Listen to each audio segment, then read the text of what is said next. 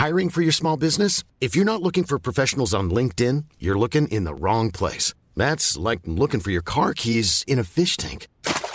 LinkedIn helps you hire professionals you can't find anywhere else, even those who aren't actively searching for a new job but might be open to the perfect role. In a given month, over 70% of LinkedIn users don't even visit other leading job sites. So start looking in the right place. With LinkedIn, you can hire professionals like a professional. Post your free job on linkedin.com slash people today. Vox Polony.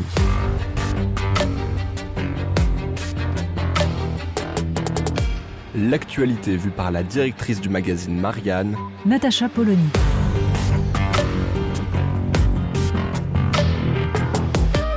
Vox Polony. L'imam Hassan Iqiyoussen restera, pour l'instant, en France.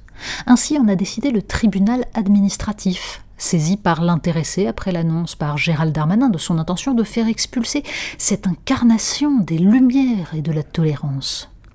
Bien entendu, personne n'est dupe de l'opération de communication lancée par le ministre de l'Intérieur en pleine torpeur estivale pour assurer aux Français que tout est sous contrôle et que l'hydre islamiste n'a qu'à bien se tenir. Mais après la décision du tribunal administratif, et avant que l'affaire ne remonte jusqu'au Conseil d'État, on est tenté de se demander comment un fiasco de ce genre est encore possible. Résumons. Un prêcheur multiplie depuis 30 ans, par toutes les voies possibles, conférences ou chaînes YouTube à 176 000 abonnés, les déclarations sexistes, antisémites ou complotistes, citant par exemple le 11 septembre, les attentats de Madrid et de Londres ou Mohamed Merah, pour expliquer que ces pseudo-affaires sont orchestrées pour faire monter l'islamophobie toute personne qui évoquerait des propos ressemblants de Jean-Luc Mélenchon sur le grave incident Mera a fort mauvais esprit. Hassan Iqiyoussen est né en France, de parents marocains, mais a choisi à sa majorité de conserver la seule nationalité marocaine, de sorte qu'il doit réclamer régulièrement un titre de séjour. Pour la première fois depuis des décennies, l'administration française se dit que peut-être un tel individu pourrait être invité à aller prêcher ailleurs, et ne lui renouvelle pas son titre. Le ministre de l'Intérieur en profite pour faire sa propre publicité dans un tweet triomphateur. Même la Cour européenne des droits de l'homme estimait que cette mesure ne risquait pas de causer des dommages irréparables aux droits de Hassan Iqiyoussen.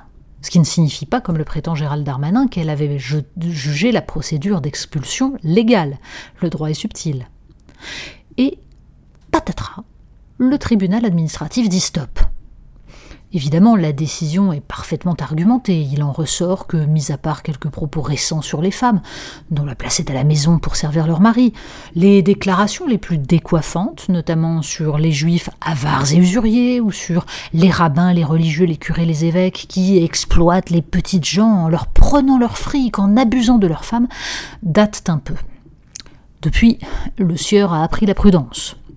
Du coup, priver cet homme délicat de son droit à la vie privée et à la vie familiale en l'envoyant vivre dans le pays dont il a la nationalité a semblé disproportionné par rapport au risque de trouble à l'ordre public.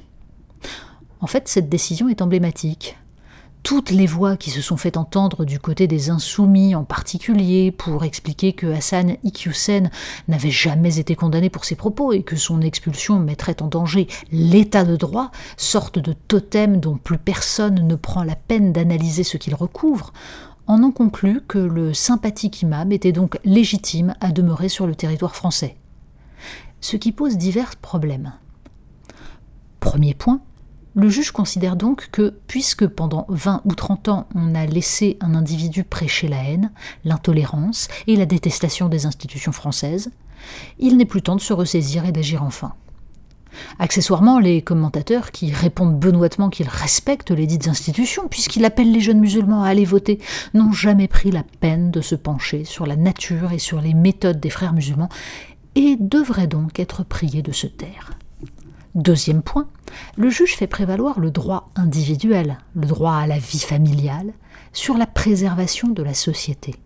Pourquoi? Parce que les propos du prêcheur islamiste sont envisagés uniquement sous le prisme, là encore individuel, du trouble à l'ordre public, et jamais pour ce qu'ils sont, une entreprise de propagande visant à saper peu à peu tout ce qui, depuis le siècle des Lumières, constitue la base philosophique et politique de la société française, à savoir l'exercice de la raison universelle par des citoyens progressivement émancipés des superstitions et de la soumission à un ordre divin. Cette interprétation de l'état de droit comme faisant systématiquement prévaloir l'individu prépare gentiment la victoire de ceux qui, un jour, détruiront l'état de droit et opprimeront les individus.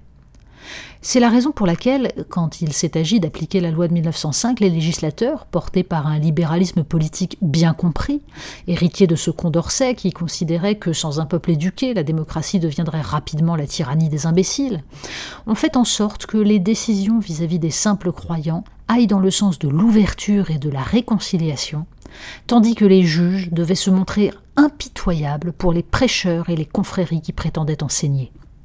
Il faut relire le petit livre de Patrick Veil de la laïcité en France pour bien comprendre ce mécanisme. Évidemment, juges et politiques de l'époque ne pouvaient imaginer ce que serait un monde où les abrutisseurs en chef ne seraient plus dans les écoles mais sur YouTube. Il serait temps de s'adapter. Vox Polony. Retrouvez tous les podcasts de Marianne sur les plateformes de streaming. Et puis les analyses, articles et entretiens de la rédaction sur marianne.net. Et surtout, n'hésitez pas à noter cet épisode et à nous laisser vos commentaires.